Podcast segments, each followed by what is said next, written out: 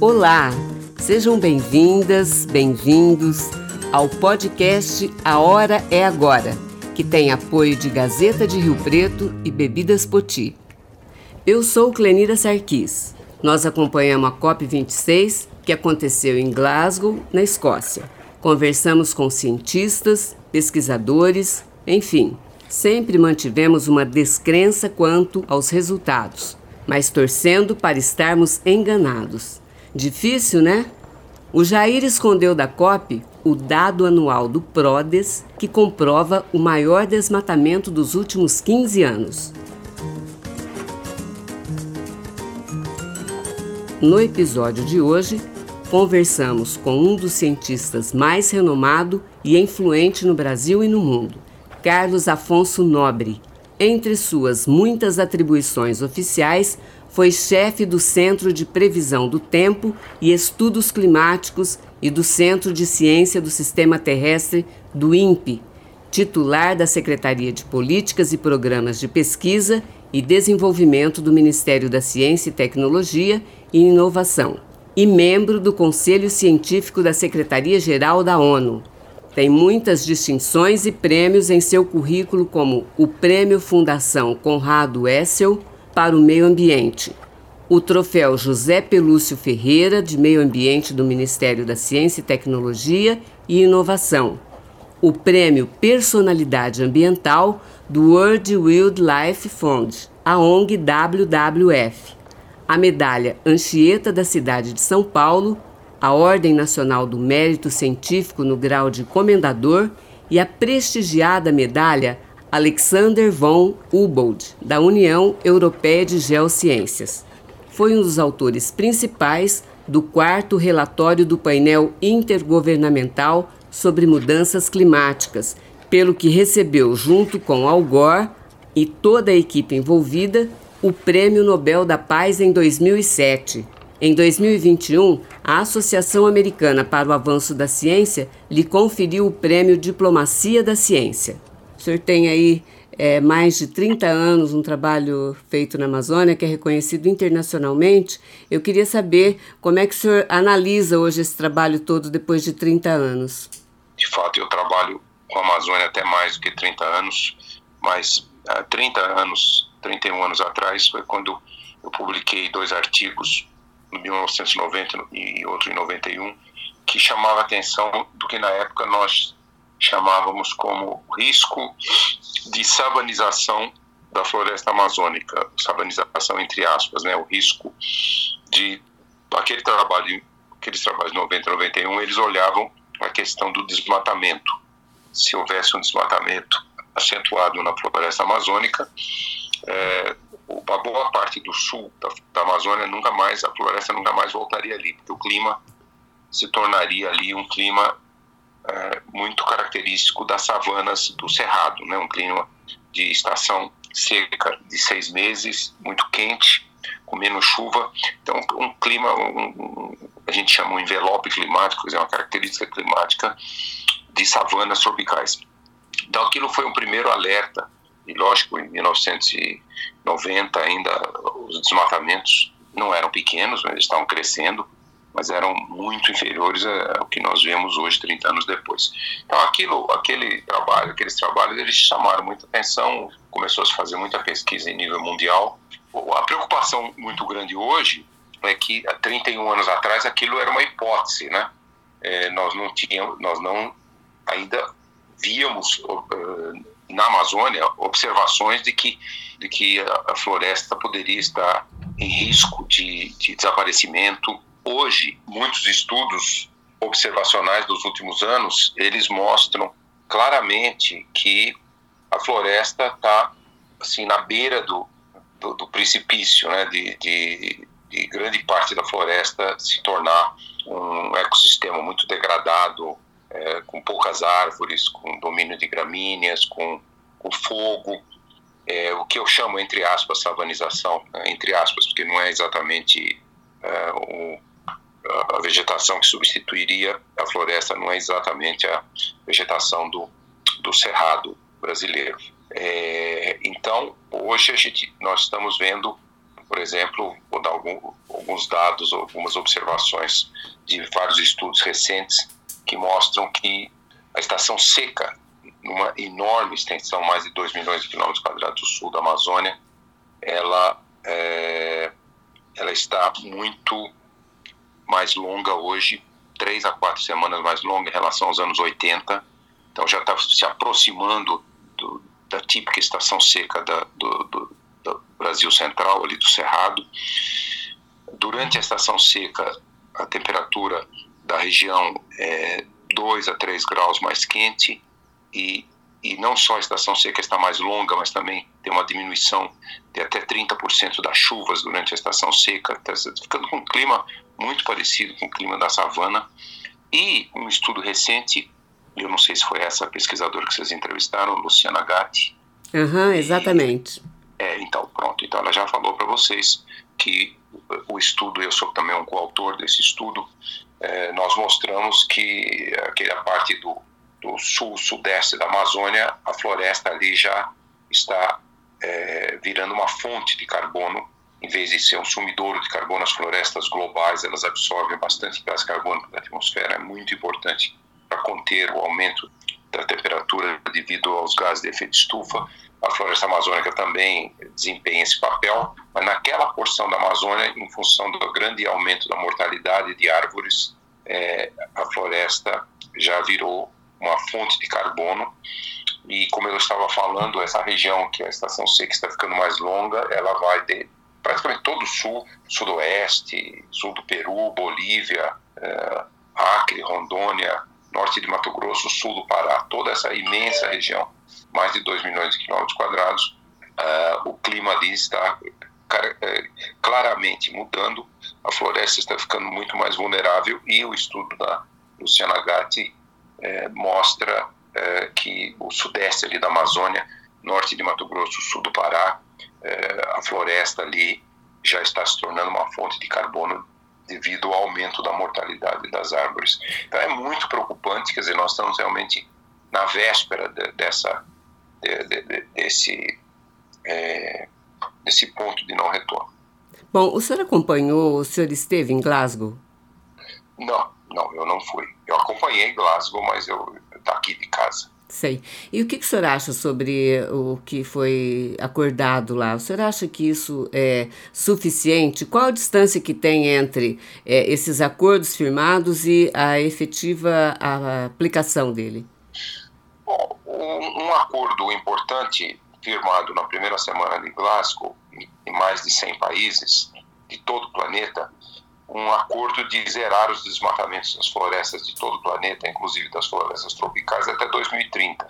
Então, esse, esse é um acordo muito importante, porque as florestas, como eu falei para você, elas retiram aproximadamente um terço de todo o gás carbônico que as atividades humanas, a queima de combustíveis fósseis, a agricultura, os próprios desmatamentos, jogam na atmosfera. Então, manter as florestas é fundamental para continuar a, a não deixar todo o gás carbônico aquecer o planeta. Se, se nós formos perdendo florestas por desmatamento ou por outras, por, outra, ou por as próprias mudanças climáticas causando o desaparecimento de florestas, nós vamos perder essa capacidade de retirar o gás carbônico da atmosfera.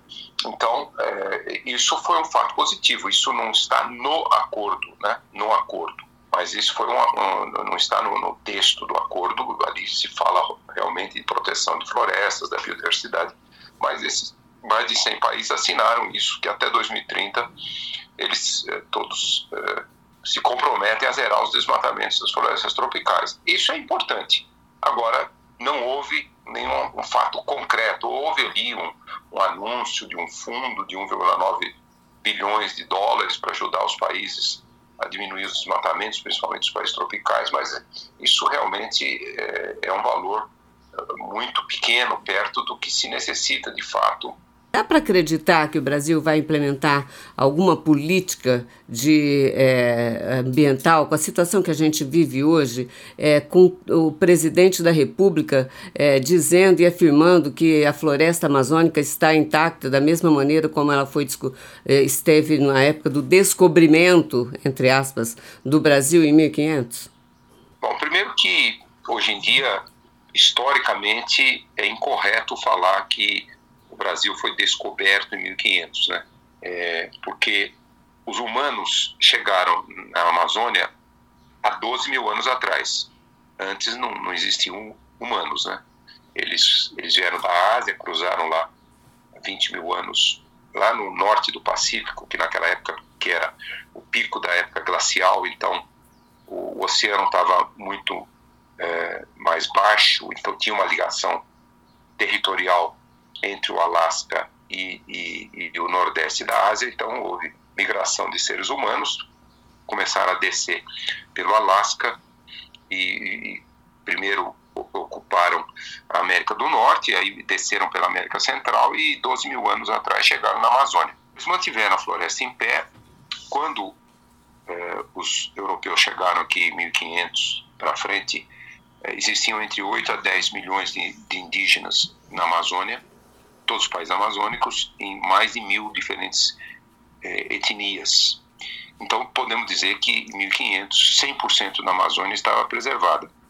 Hoje, nós já temos entre 35% e 40% da Amazônia perturbado, é, cerca de 18% desmatado, foi desmatado em todos os países amazônicos, no Brasil esse número já está acima de 20%, quase chegando a 21%, e mais 17, 18% em diversos estágios de degradação, né? Quer dizer, a floresta não está mais intocada. Respondendo a sua pergunta, eu acho muito difícil é, que o Brasil entre numa trajetória até do, do que se comprometeu. O Brasil assinou também esse acordo de zerar os desmatamentos das suas, dos seus biomas até 2030.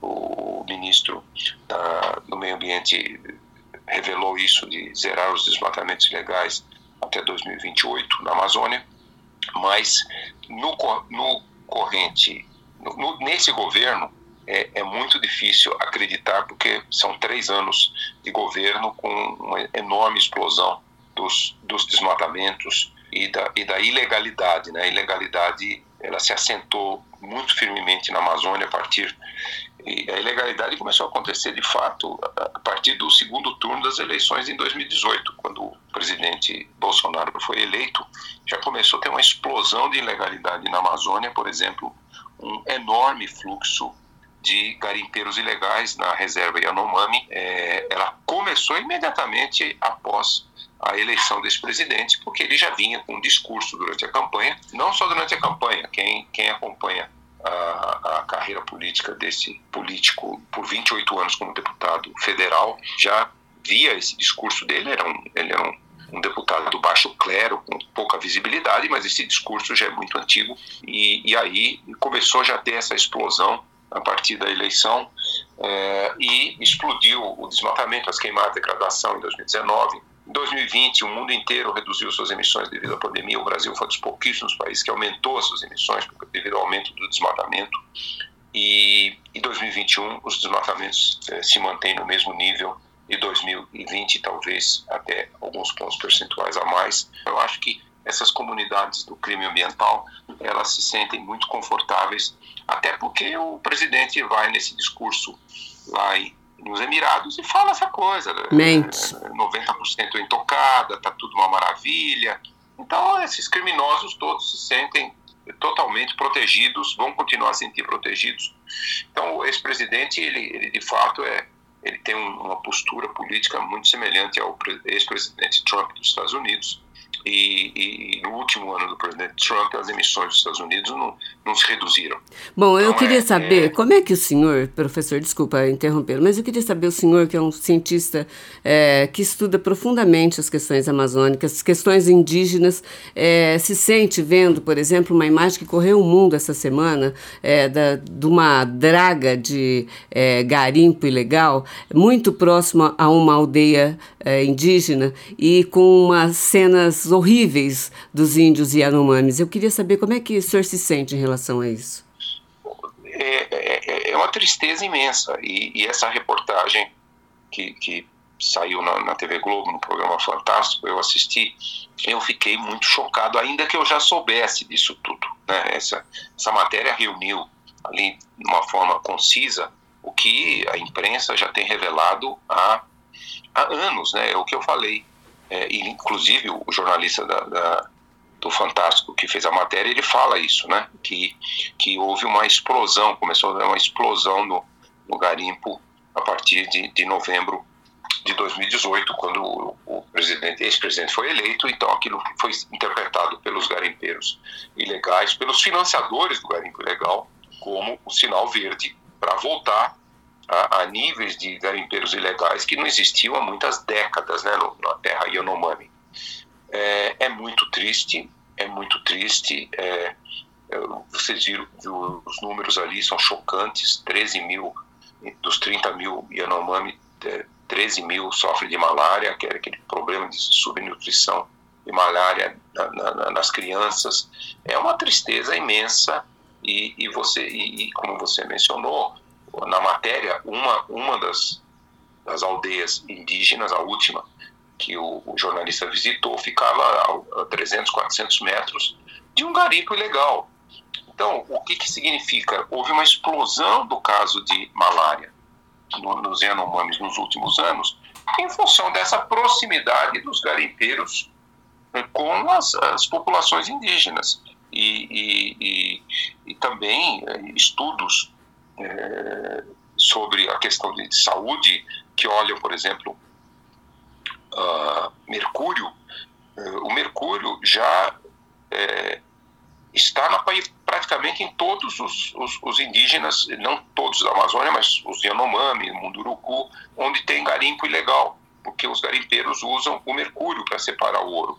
E eles não, não têm, não fazem nada é, é tudo ilegal, é tudo legal, ilegal, e, e aí eles não se preocupam e esse mercúrio causa uma poluição hídrica enorme, aí ele, ele, ele tem reações químicas na, na, na água do rio, vira metilmercúrio, aí ele entra na cadeia produtiva e, e aí os peixes levam isso até os peixes consumidos pelo, pelos humanos, e aí esse mercúrio vai para o corpo, tem enormes impactos na saúde, e só para dizer, um, mais um dos problemas, além da transmissão de doenças, é, inclusive malária é, e outras doenças, é, é dengue, chikungunya.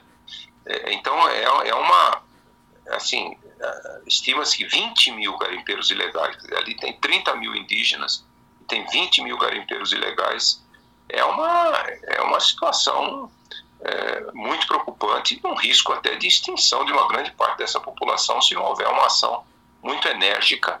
Uh, a gente vê uma outra vez aí a Polícia Federal vai, destrói, mas infelizmente esses garimpeiros ilegais eles tiveram um, um, um apoio no discurso do presidente da República muito forte e o presidente nunca voltou atrás no seu discurso. É, ele nunca falou não, é, nós vamos tirar todos os garimpeiros, por mais que juízes dão ordens para a Polícia Federal ir lá destruir garimpos ilegais, mas, mas o número, eles sempre fogem, raramente são presos, e a, a, a, polícia vai, destrói, como a reportagem mostrou, destrói as máquinas, é, mas os financiadores continuam a financiar e, e, abrir novos garimpos. É uma situação muito, muito preocupante, um enorme risco de extinção de, de grande parte da população Yanomami. O Brasil tem que torcer para que isso seja alterado nas eleições do ano que vem e que nós possamos é, realmente mudar o quadro político do Brasil em toda a escala, a escala estadual, a escala federal, uh, e, e, e, entrar um novo governo que, que se preocupe com essa trajetória insustentável que o Brasil está tomando nos últimos anos e que, e que faça ações concretas é, para proteção das populações amazônicas e para zerar o desmatamento. Sim, agora, realmente... as empresas, empresa privada, por exemplo, a, a, população em geral pode de alguma maneira também interferir nessa situação, porque a gente fica esperando que o governo tome alguma providência e a gente já viu que isso não vai acontecer. Né? Agora, o, eh, o primeiro-ministro da Inglaterra, Boris Johnson, ele acabou dizendo, ele reconhecendo que a Inglaterra, por exemplo, tem muita responsabilidade sobre tudo que está acontecendo hoje no mundo e está fazendo a meia-culpa lá tal, e dizendo que está à disposição para ajudar os países que têm dificuldade em ter recurso para financiar essas coisas e tal. Mas é, de que maneira isso pode acontecer? De que maneira o mercado financeiro, por exemplo, pode é, uh, interferir nessa questão? Haver, por exemplo, é, vamos, vamos, não vamos mais negociar com o Brasil porque o Brasil está acabando com a possibilidade da terra continuar é, fornecendo alimento para o mundo, da Terra continuar, da gente continuar tendo seres humanos vivendo aqui, porque do jeito que a gente está indo, já já vamos acabar com os humanos na Terra, com todo mundo, com, as, com a própria diversidade que existe no planeta, né? É, o, o, a COP26 também mostrou os riscos né, que nós estamos correndo e ela não. As conclusões da COP26 ainda são um pouco preocupantes porque ela não, não, não criou uma, uma base legal global concordada por todos os países de nós é, rapidamente é, reduzirmos o risco através da redução em 50% das emissões dos gases de efeito estufa até 2030. O maior, maior desafio que a humanidade já enfrentou em nove anos, você cortar em 50% as emissões. Nós temos que lembrar que quase 70% das emissões vem da queima de combustíveis fósseis para gerar energia, para os veículos, para sistemas de aquecimento. Então, é, é, é, é um enorme desafio. O Brasil, vamos dizer assim, o setor privado no Brasil já começa a se preocupar muito. Eh, alguns elementos do setor privado já vêm se preocupando há anos. Eles eh, assinaram vários compromissos de redução das emissões nas suas atividades. No, nesse ano de 2021, o próprio setor da carne, né? Porque a maior, 90% do primeiro desmatamento na Amazônia é para fazer um pasto para a pecuária e, e o, o, setor da carne já as grandes empresas do setor da carne, os grandes frigoríficos, eles assinaram acordos de redução é, de, de tornar a cadeia da carne livre de despachamento e redução de emissões, até numa mudança da dieta do, do gado para reduzir a emissão de metano. 70% das emissões de metano no Brasil vem do, do gado. Então, há setores empresariais que estão muito preocupados com a própria eh, sobrevivência do setor empresarial. Né? Nós, nós temos, por exemplo, já estudos mostrando que, que no, no Cerrado, no centro-oeste do Brasil, uh, já temos uma grande perda de safras devido a esses extremos de ondas de calor, essa seca, por exemplo, a maior seca do registro histórico de 2000, em 2021 no centro-oeste e no sudeste. É, então, é, já há uma, uma, uma, grande preocupação de parte do setor empresarial é, de, de buscar é, redução das emissões. No Brasil também já se começa a praticar, ainda em pequena escala, mas com bom com boas, bons exemplos de sucesso, a chamada agricultura regenerativa, quando você tem próximo a uma cultura agrícola, próximo a uma pastagem para pecuária, você deixa o bioma natural se regenerar, você aumenta muito a quantidade de polinizadores que são necessários na agricultura, é, você diminui, a, você aumenta a fertilidade do solo, você diminui os, os, extremos climáticos como altas temperaturas e secas. Então, essa agricultura regenerativa, ela é muito mais produtiva, muito mais segura em função das mudanças climáticas, mas ainda é uma quantidade relativamente pequena de, de, de agricultores, dos, dos, milhões e milhões de agricultores brasileiros que praticam, mas já começa a, a tomar mais força. Então, nós temos bons exemplos no setor privado, há, há organizações que, que têm metas de zerar as emissões, já há empresas que estão próximas de zerar as suas emissões, por exemplo, contratando uh, painéis solares ou eólica, energia eólica para eletricidade. Então, há sim, há movimentos, porque mundialmente falando, os consumidores mundiais estão cada vez ficando mais conscientes, né? principalmente na Europa, mas também em várias partes do mundo, na, América do Norte, no Japão, na, eh, na Ásia, é, consumidores muito conscientes de que temos que ter um, um, um consumo responsável e sustentável. Então, nós temos que ter rastreabilidade de todas as cadeias, porque para significar que elas não estão associadas com os riscos, riscos ao clima, riscos à biodiversidade, riscos às populações tradicionais, indígenas. Então, isso é um, um, um movimento mundial, a gente vê muito isso, muito mais forte esse movimento nos jovens, né? A Greta é o grande símbolo desse movimento, e, e possivelmente assim que essa geração de jovens já atingir a fase adulta e, e, e, entrar no sistema econômico, a velocidade dessa transformação se tornará muito mais urgente. Então, Vai dar tempo? É, é, essa a grande questão, né? Nós temos aí nove anos, dez anos para reduzir a metade as emissões e, e a COP 26 ela não nos deixou com certeza que isso será atingido. Como diz a Greta, se a gente não tomar uma providência rápida e ficar só no blá blá blá, não vai acontecer nada, né? É, é.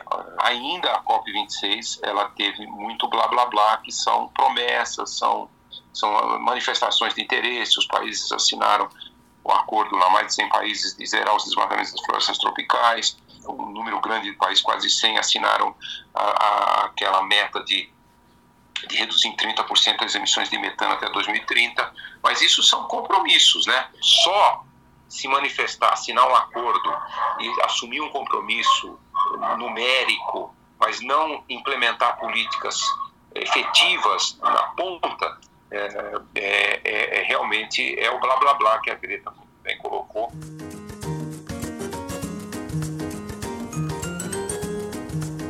A Secretaria da Saúde de Rio Preto continua a aplicação das segundas doses da vacina contra Covid e também de reforço.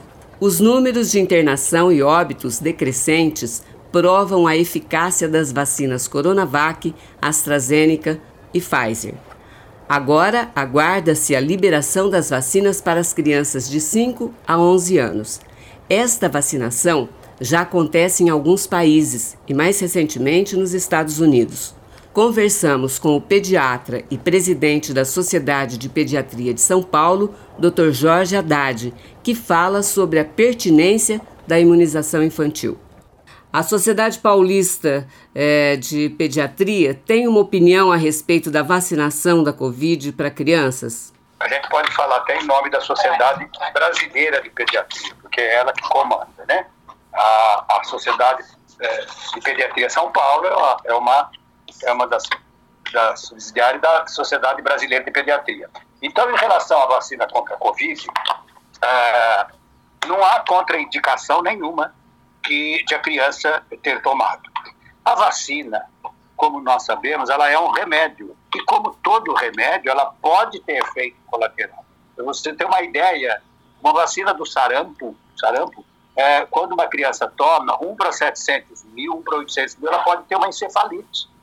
Só que, se não toma e pega o sarampo, 1 para 17 ela pode ter encefalite. Então, qual o risco que a pessoa vai correr? O menor risco, claro. Entendeu? Não tem dúvida. Então, você vai correr o menor risco. Então, é, por enquanto, não há nenhuma contraindicação à vacina da Covid, no momento. Nenhum. É para se vacinar. Isso aí não tem dúvida. É, inclusive, no, você viu o que está acontecendo na Áustria, eu voltei há dois dias também do, do exterior, e lá, assim, na Europa, todo mundo é, é, exigindo a carteira de vacinação atualizada, porque senão você não entra em lugar nenhum.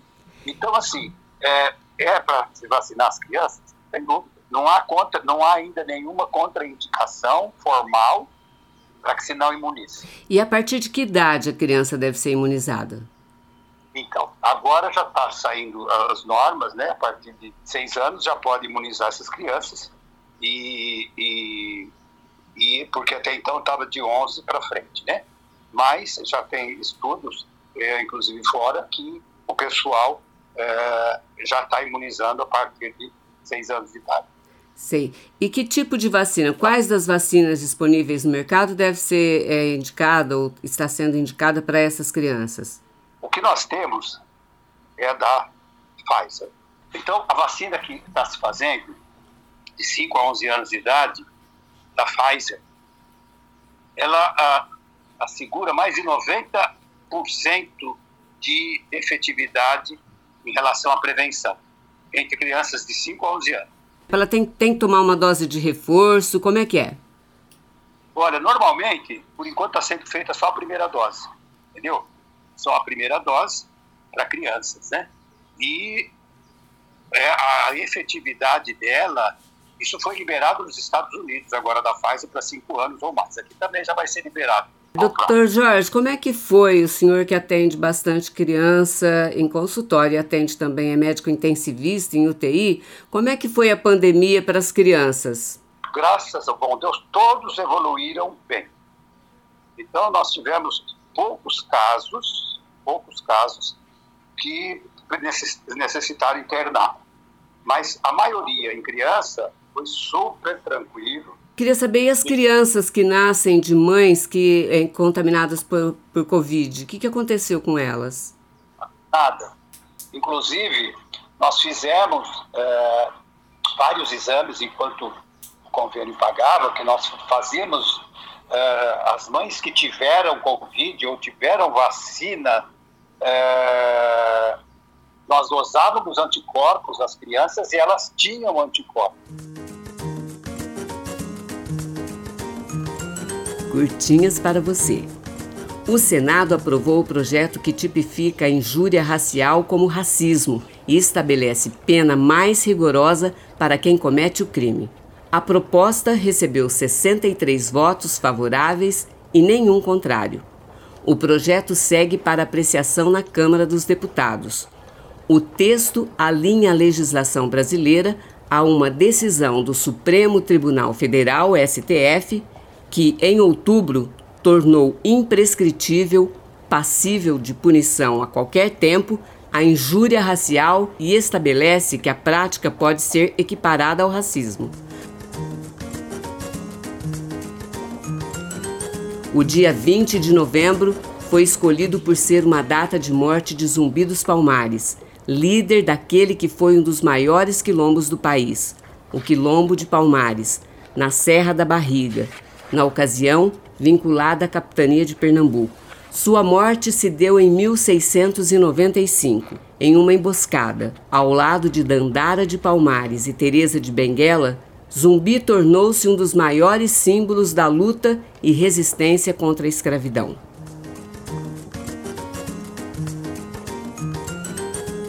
Idealizado pelas artistas Jaqueline Cardoso e Beta Cunha, de Rio Preto, Começou nesta quarta, 17, e vai até dia 28 de novembro, o ACE, Festival Cultural. São 48 atividades entre apresentações artísticas, oficinas e exibição de uma série documental produzida especialmente para o projeto, com a finalidade de visibilizar a cultura negra e indígena, além de difundir conhecimento sobre religiosidade de matriz africana e buscando promover o intercâmbio entre grupos, artistas e mestres dessas tradições e pais e mães de santos.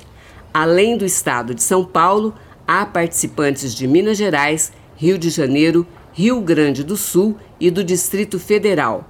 Confira no YouTube e no Instagram.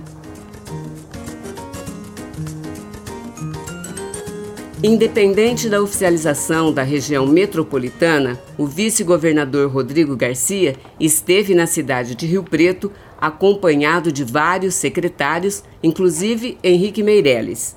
Na bagagem, além de verbas para a região, prestigiou a instalação da Vara da Violência Doméstica contra a Mulher, adequações para o Poupa Tempo, Convênio Melhor Caminho e Voucher Bolsa do Povo. Empresários comemoram a retomada econômica do estado de São Paulo. Obrigada pela audiência.